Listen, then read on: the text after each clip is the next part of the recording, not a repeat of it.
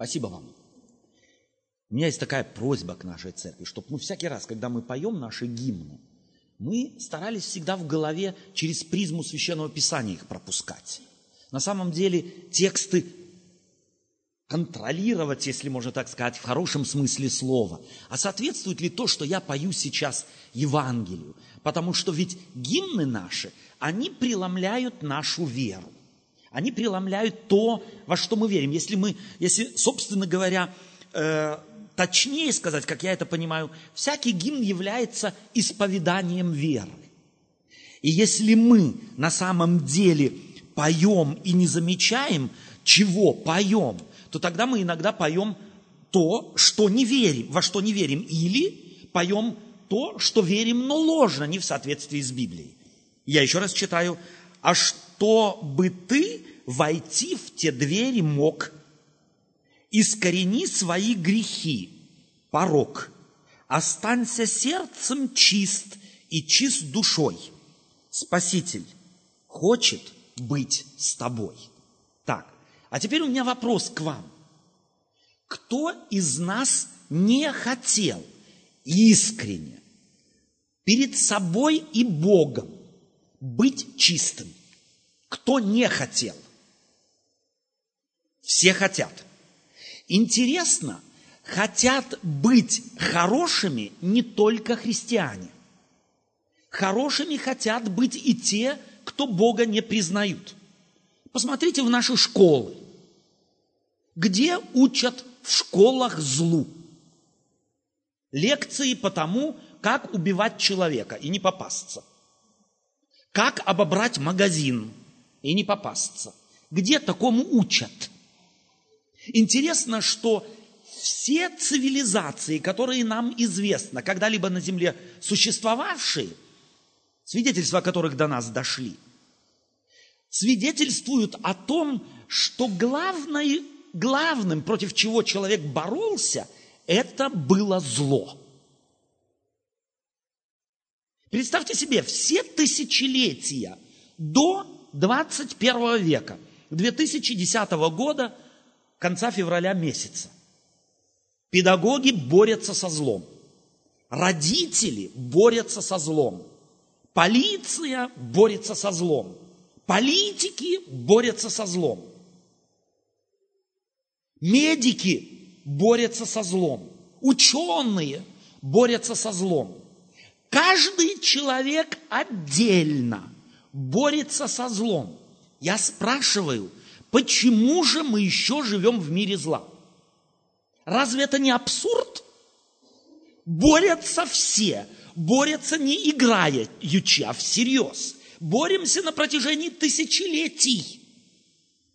Сколько существует цивилизация людей, столько известны тюрьмы. И в тюрьмы прятали всегда преступников – и они еще не искоренены. И намека на то, что когда-то тюрьмы будут искоренены, нет. Тюрьмы совершенствуются и полны или переполнены. Что мы здесь поем в этом гимне?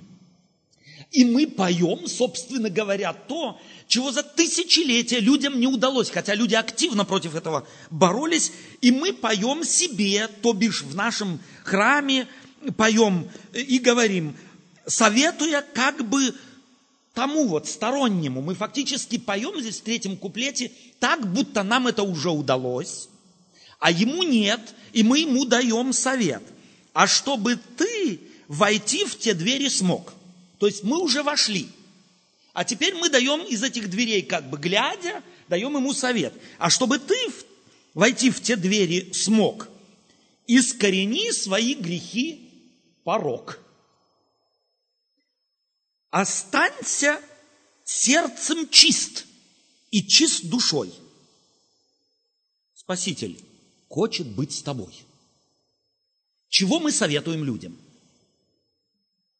То, чего сами, с чем сами не или кто-то справился? Поднимите руки здесь, кто с этим уже справился. Кто может от чистого сердца, от чистой души этот куплет петь. Я рад. Знаете, почему я рад? Ты справился уже? А, ты этот куплет можешь петь.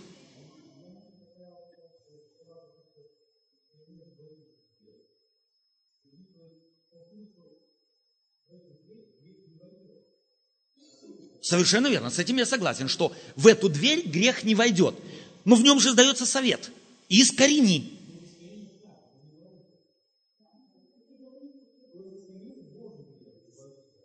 Прошу прощения, прошу прощения. Здесь повелительная форма наклонения. Искорени свой грех и свой порог. Здесь нету местоимения «ты», но в повелительной форме наклонения он подразумевается – это, это местоимение. Ты искорени. Это повелительная форма наклонения. Не, напис, не, не поем же мы, сейчас одну секундочку, мы же не поем. Давайте мы дадим искоренить наш грех и наш порог.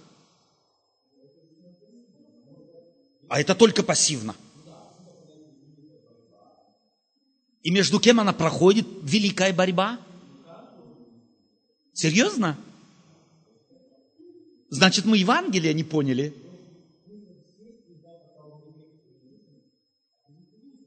Смотрите, вот в том-то и дело, в том-то и дело, что на самом деле мы, прошу прощения, вы хотели, сестра Ванда? Угу.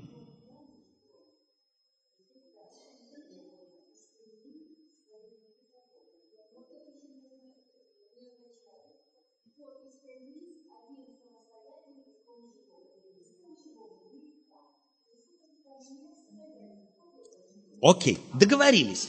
Договорились. Вот представьте себя, я атеист. Пришел первый раз в ваш храм. И слышу, поют этот гимн. Какой вывод сделает человек? Будет он думать, ах, нет, нет, нет, нет. Здесь призывается не сам бороться, здесь призывается не самому искоренить порог, а здесь призывается человек, чтобы Господь в нем порог искоренил, и грех. Так будет интерпретироваться этот, этот куплет? Без всяких проблем. И я убежден в том, что именно так это понимают все, как понимаю я. Повелительная форма наклонения всегда принимается лично и трактуется как повеление делать то, о чем здесь говорится. Никак по-другому. И поэтому этот куплет, он не соответствует Библии. Почему? Я читаю вместе с вами, если вы хотите, открывайте послание к римлянам, пятую главу с первого стиха. Пятая глава послания к римлянам с первого стиха. Итак, оправдавшись верою, мы имеем мир с Богом через Господа нашего Иисуса Христа – через которого верою и получили мы доступ к той благодати, в которой стоим и хвалимся надеждою славы Его. И не сим только, но хвалимся и скорбями, зная, что от скорби происходит терпение, от терпения опытность, от опытности надежда. А надежда не постыжает, потому что любовь Божия излилась в сердца наши – Духом Святым, данным нам. Первое. Что мы делаем в первую очередь, когда читаем какой-нибудь отрывок из Священного Писания? Что мы должны в первую очередь сделать? Спросить, спросить, кто написал. Мы сейчас, так сказать, исследование проводим. Кто написал? Поверить сто процентов. Кто написал? Кто написал эти слова? Апостол Павел. Кто он? Когда мы спрашиваем, кто, нас не интересует имя, потому что за именем скрывается личность, скрывается история целая. Кем был этот человек? Апостолом, когда писал. А история его какова? Он был книжником, принадлежал к фарисейской партии, сам он говорит, обрезанный восьмой день, иудей от иудеев, то есть иудей в квадрате, если можно так сказать, лучший из лучших. Какова была теология этих людей, представителем которых был апостол Павел до того, как он стал апостолом. Какова была их теология? Как спасался человек? Как они себе это представляли? Иудеи. Они спасались тем, что искореняли грех и искореняли порог всякими методами и способами. У них их было масса. Они, так сказать, э, религиозную жизнь их можно было уподобить ловцу, расставляющему капканы для того, чтобы зло уловить и, так сказать, нейтрализовать, очиститься. Это происходило на разных уровнях. Это происходило на уровне физиологическом. Здесь огромное значение придавалось физической чистоте и омовениям. Это было первое. Второе, придавалось чистоте религиозной огромное значение. То есть э, пища, уже само принятие пищи при, не, не принималось так, как у нас, ими, как религиозный акт. Сама пища, так сказать, должна была выдержать целый ряд норм э, э, чистоты, так сказать. И этот человек, когда он смотрел назад на свою жизнь, он об этом когда-то позже скажет, он думал, что он был настолько совершенен, что должен был арестовывать, ловить и тюрьмы, так сказать, прятать тех, кто не соответствовали его высоким стандартам. Я спрашиваю вас, что случилось с этим человеком, который вдруг пишет, если бы его спросили до того, как он апостолом стал, чем ты хвалишься, то он бы чем хвалился? Происхождением хвалился бы? Да. Что он обрезанный восьмой день хвалился бы? Да. Тем, что соблюдал субботы все, сколько у него их было, хвалился бы? Да. Что принимает только чистую пищу в самом глубоком смысле слова, э, именно еврейско-иудейского понимания, хвалился бы? Хвалился бы. Чем же он хвалится после всего? Что он здесь говорит? И не только этим хвалимся, но Хвалимся, чем он хвалится? Скорбями. Потом еще чем э, э, хвалится? Терпи, э, э, да, да, надеждой, потому что она не постыжает. Я спрашиваю из вас, э, вас всех, кто когда-либо скорбями хвалился? Кто хвалится скорбями? Мы делимся с какой целью? Чтоб нас пожалели. Иногда, но это ведь, собственно говоря, терапия. Да? Тогда, когда мы скорбями, о скорбях нашим, э, наших рассказываем кому-то, пусть соседу, пусть жене, пусть детям, у кого уши найдутся для, для нас, что мы, ради чего мы это делаем? Ради нас самих. Если уже не похвалят, ну как, не пожалеют, то во всяком случае станет легче. Мы выскажем это. Мы об этой терапии знаем и все это делаем. Апостол Павел с некоторого времени ради чего рассказывал о своих скорбях? Хвалился. Я не знаю, я могу хвалиться домом, э, женой, преуспевающими детьми, Мерседесом, еще чем мы можем хвалиться, дипломом, э, достижениями каким-то, что там где-то грех победил, э, раздражали меня до беспредельности, а я, так сказать, сохранил Э, равновесия. Этим мы хвалимся. Кто хвалится скорбями? И я спрашиваю себя, почему вдруг для апостола Павла так важно хвалиться скорбями? И теперь давайте мы еще раз вернемся к этому тексту. Итак, оправдавшись верою. Первое апостол Павел заявляет живущим в Риме, что оправдываются люди. Заметьте, кто говорит это. Это говорит фарисей из фарисеев. Говорит, что оправдываются люди верою. Не оправдываются они делами, не оправдываются достижениями. почему же нам так важны дела? Почему же нам так важны наши достижения? Я не знаю, до кого из вас это дошло, и дошло на самом деле так, во всей, если можно так сказать, неожиданности и печальности того, что произошло в прошедшую неделю, ровно неделя э, сегодня, как э, Маргот э, Кеземан или Кейсман попалась пьяная за рулем, переехавшая на красный свет. Председатель Евангелической церкви Германии.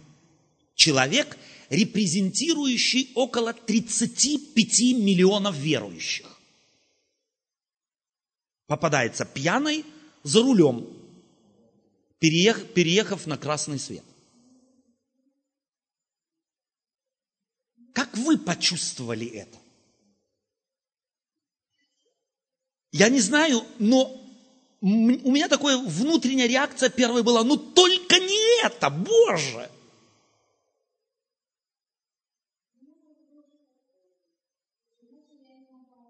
Кто-то говорит, наверное, подставили. Потому что, ну, человек, занимающий такой пост, не может без головы сесть за руль, не подумавший о последствиях. Дорогие друзья, почему нам так не хочется, чтобы подобное случалось. У политиков мы к этому привыкли.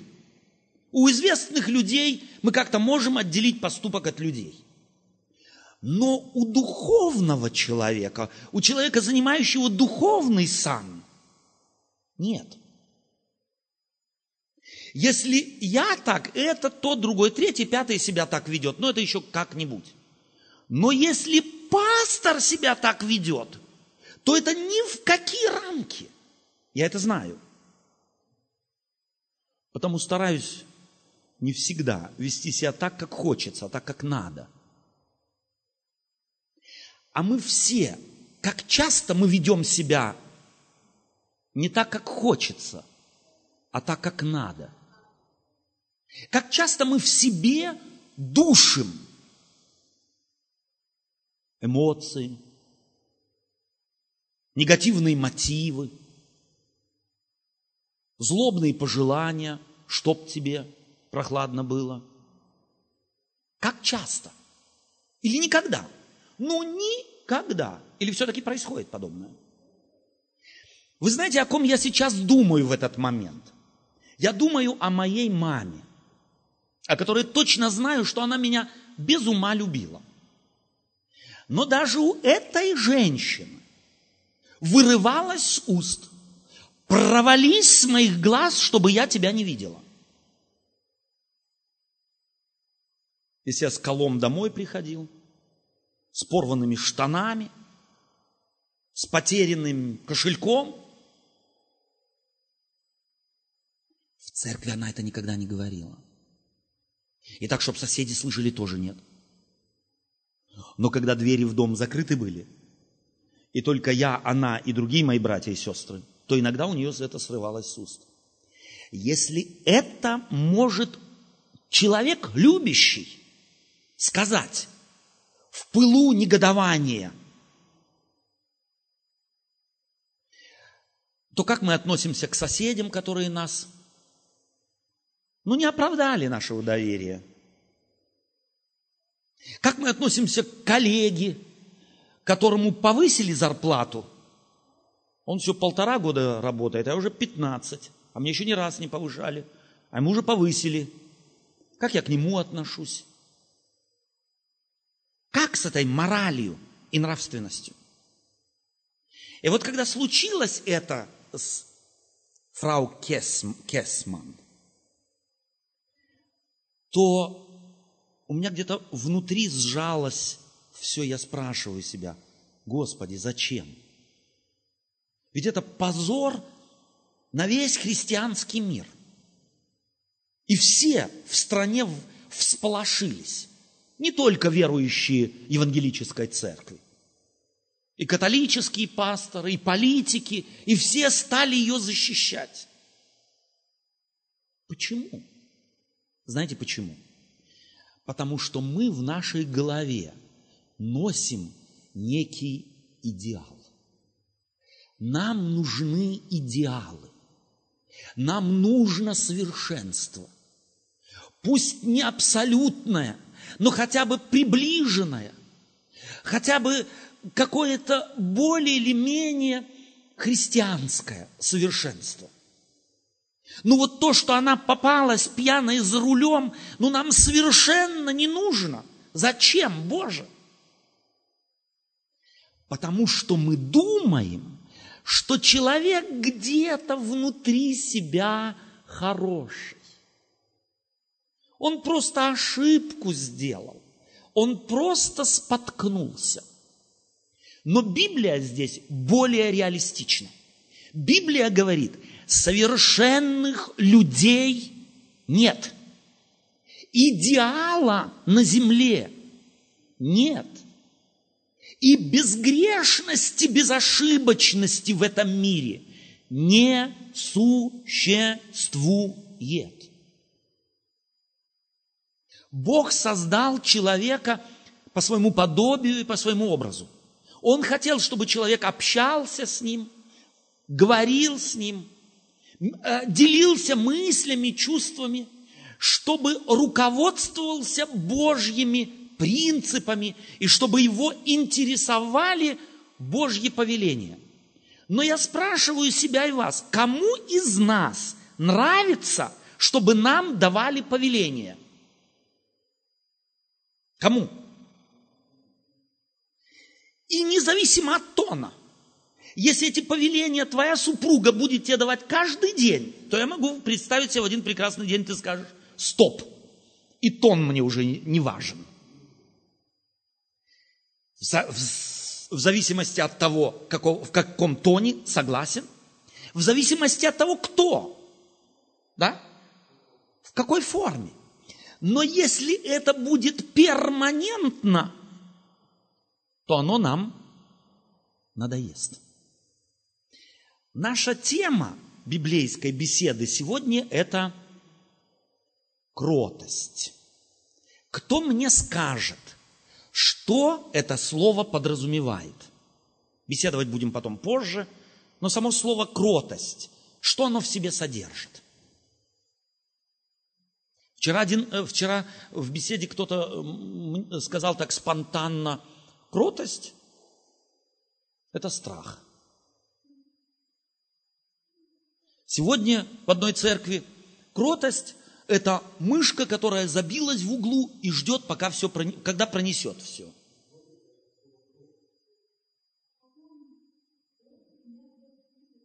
Покорность к Богу и мягкость к людям.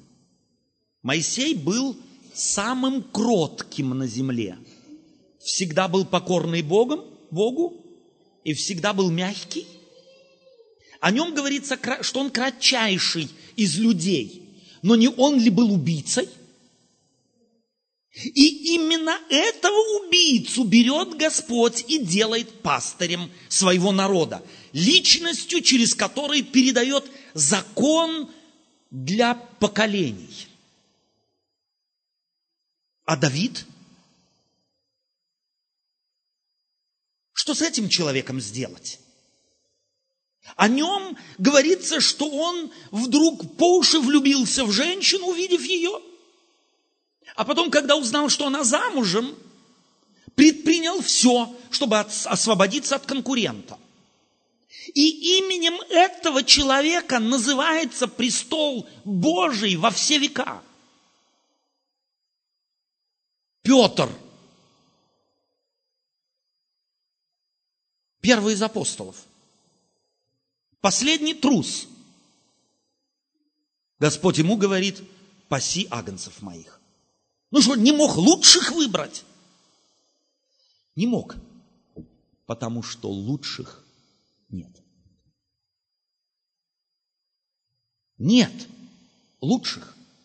И если Бог когда-нибудь кого-нибудь приобщал к своему делу, то не потому, что они доказали свою, свое превосходство морально, нравственно, этическое, а потому что Бог к ним снизошел в своей милости и дал им шанс.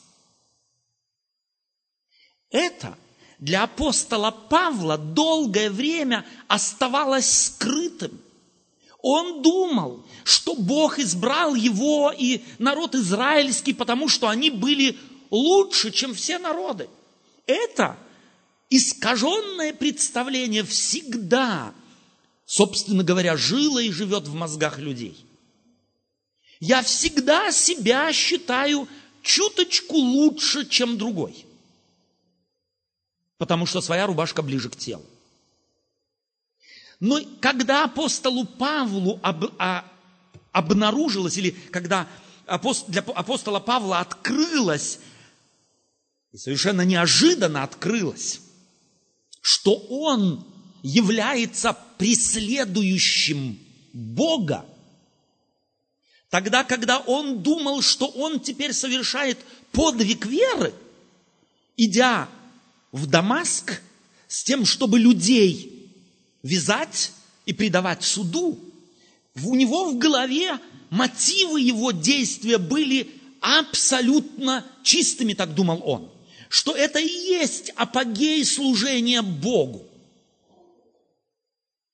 И когда Иисус Христос его остановил и сказал ему, Савл, Савл, трудно тебе идти против, против рожна, у него вначале не сложилось ничего в голове, он ничего не понял. Он обнаруживает это свое понимание намного позже, когда понимает, что тогда, когда он думал, что служит Богу, он был его гонителем. И просвещенный этим пишет, «Итак, оправдавшись верою, мы имеем мир с Богом. И еще раз обратите внимание, и здесь на самом деле нужно чуть-чуть, и я думаю, что рамках средней школы каждый из нас э, рус, э, грамматику, грамматикой русского языка владеет. Итак, он не говорит, оправдаемся верой и будем иметь мир с Богом.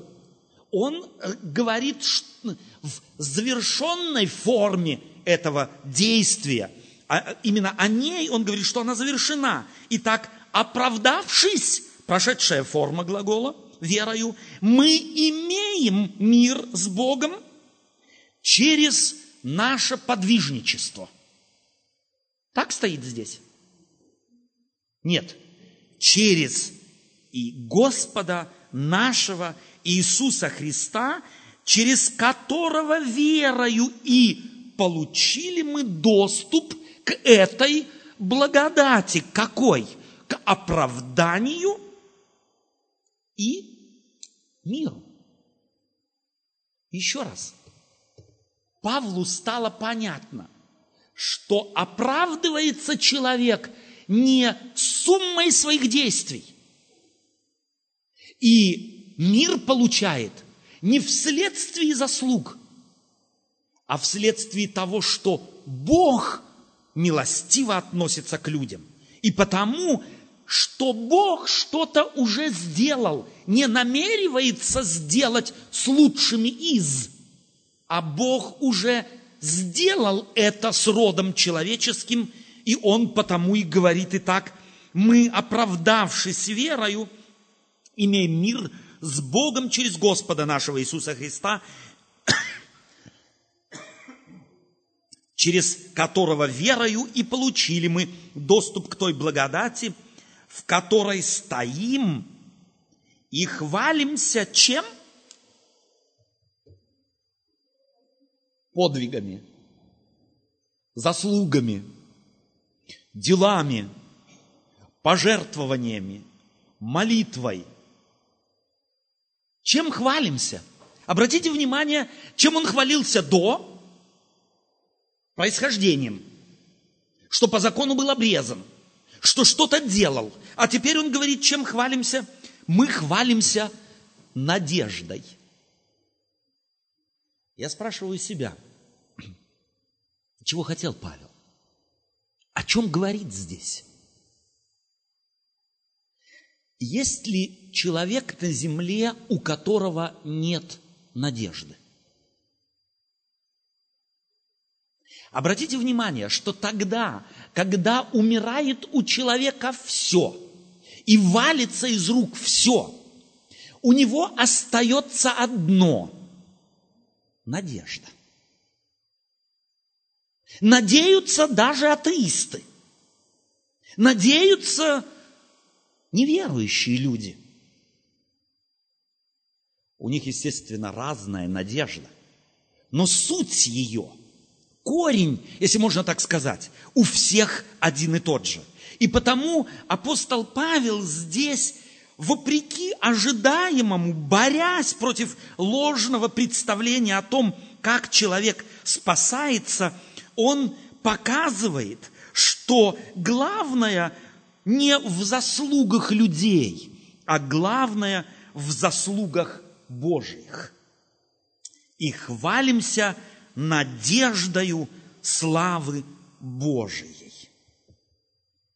И не сим только, но хвалимся и скорбями, зная, что от скорби происходит терпение, от терпения опытность, от опытности надежда, а надежда не постыжает, потому что любовь Божия излилась сердца наши Духом Святым, данным нам. Кому дан Дух Святой? Обратите внимание, что он не говорит о каких-то заслугах на чаше весов, которые могли бы туда положить люди. Он абсолютно, если можно так сказать, человека обнажает перед нашими глазами и показывает, в чем действительная надежда верующего человека. Она в Боге. Она в Иисусе Христе. Она в том, что сделал Бог, и в том, что дарит человеку Бог.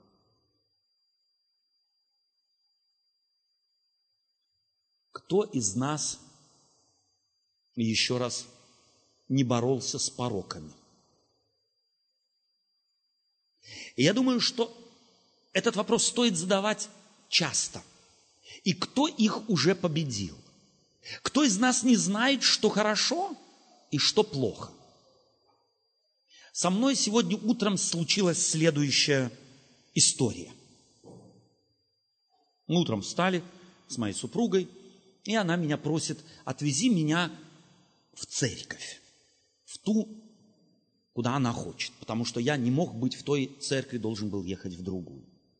Я сказал, давай мы поедем, чуть пораньше выйдем, я тебя отвезу и поеду потом в другую церковь.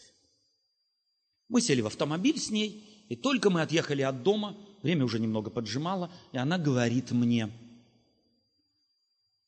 я телефон забыла, мобильный, а обещала дочке, что я его возьму.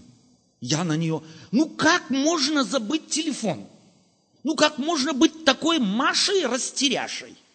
Ты ж его положила на глазах. Да, положила ну вот забыла. Тут у меня в мозгах, слушай, а что ты наезжаешь на жену? Ну, чуть-чуть, суббота же, надо это самое. И я, ладно, я тебе дам мой телефон. Никаких проблем, я тебе дам мой телефон, он до обеда мне не нужен будет. Позвонишь э, дочке и договоришься, о чем ты хотела. Везу ее в церковь, привожу, открывается дверь, она выходит из автомобиля, я на секунду отвлекся, закрыл дверь, уехал, сто метров отъехал от нее. Надо же, телефон забыл ей отдать. Как можно быть такой Машей растеряшей? Полчаса тому назад я на мою жену наехал. И Бог взял и столкнул меня с самим собой. С кем из нас подобное не происходило? Апостол Павел говорит,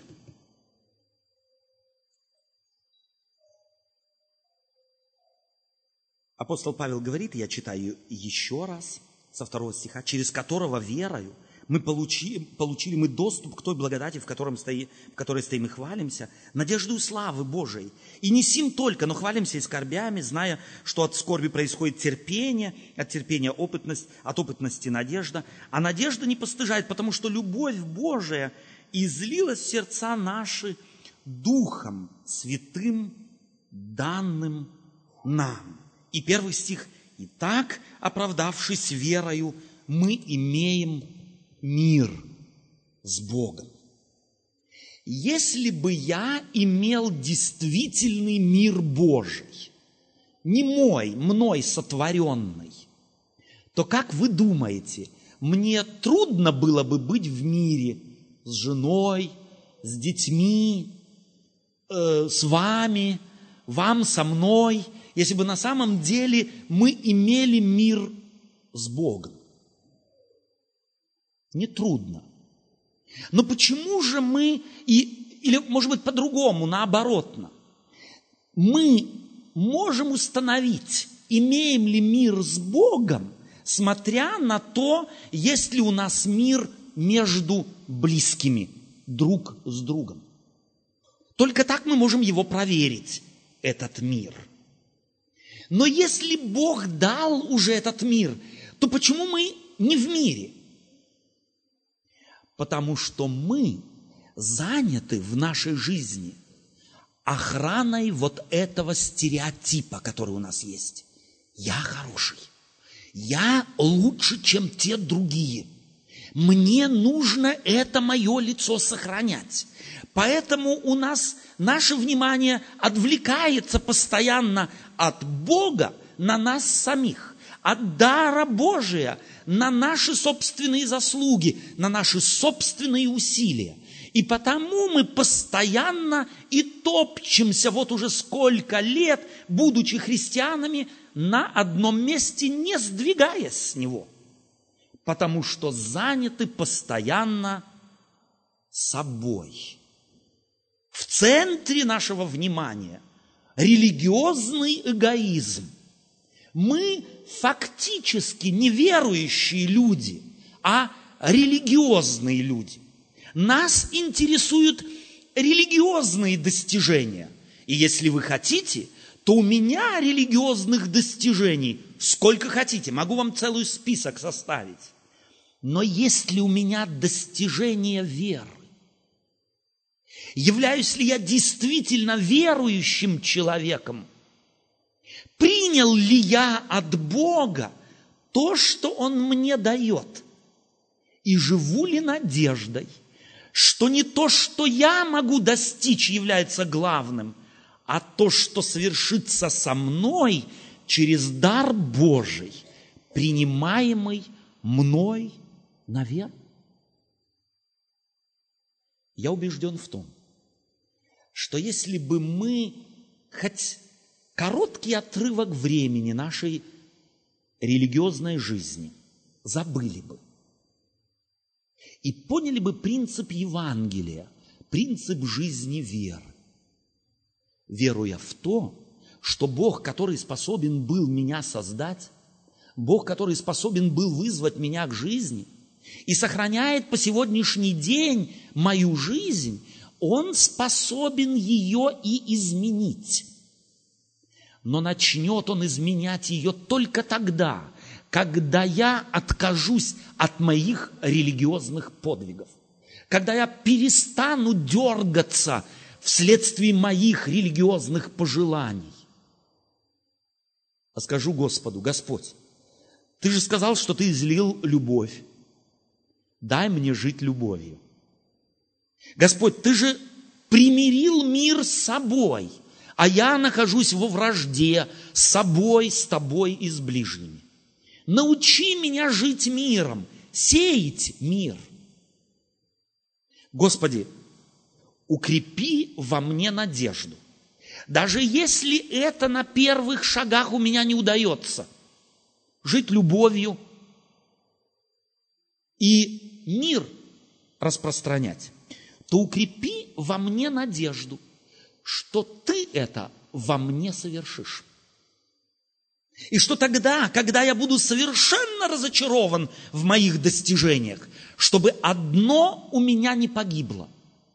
Надежда на то, что ты не потому, что я хороший, а вопреки всему достигнешь во мне твоей цели. Тогда и начнется настоящая христианская жизнь веры. Сменит, сменив религиозную жизнь подвига. Я не знаю, достаточно ли доступно я объясняю эту вещь. И еще раз, посмотрите на себя самих. Каждый из нас ненавидит себя чуть-чуть за то, что он неудачник в том, что никак не может освободиться от зла. Мы успокаиваемся лишь тем, что это никому никогда не удавалось. Этим мы так немного успокаиваемся. Мы в религиозную нашу систему внесли вот это вот извинение, которое не формулируется нами. Ах, ну и брось, никому ж не досталось, и тебе не страшно, что не получается. Мы это не формулируем так, но этим принципом живем.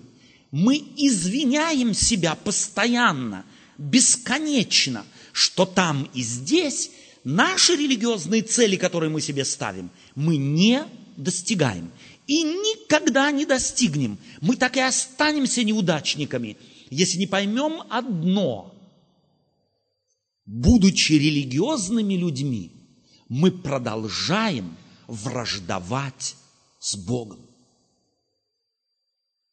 Но эту вражду Иисус Христос на Голгофе распял. Нам просто нужно это понять и принять, и сказать, Господи, я понял, теперь я понял, что мне никогда ничего не, не достанется доброго – не удастся мне ничего хорошего, я буду молиться, может быть, теперь каждый день, так как молился Павел. Бедный я человек. То хочу делать доброе, но при, прилежит мне злое. Кто избавит меня от всего тела смерти? Благодарение Богу завершает он свой риторический вопрос, даровавшего мне победу. Он не говорит, который даст мне победу, но говорит, даровавшего уже. И я предлагаю вам, давайте мы будем чаще думать и помогать друг другу, отказываться от подвига религиозности и жить подвигом веры. Суть его в отказе от собственного подвига в отказе от гордости, что мне чего-то удалось. Потому что если я глубоко загляну в мое сердце, я обнаружу, что хвалиться мне нечем. Не чем. И потому чем готов хвалиться апостол Павел, он готов хвалиться скорбями. Он готов хвалиться тем, что у него есть надежда – и если бы его кто-то тогда спросил, Павел, чем же ты хвалишься? Этим может хвалиться весь мир. Все от чего-то страдают, и у всех есть надежда, что эти страдания как, когда-то кончатся. Я могу себе представить, что Павел на это ответил бы. А большего мне и не надо. Потому что у меня есть больший – Господь Иисус Христос. Аминь.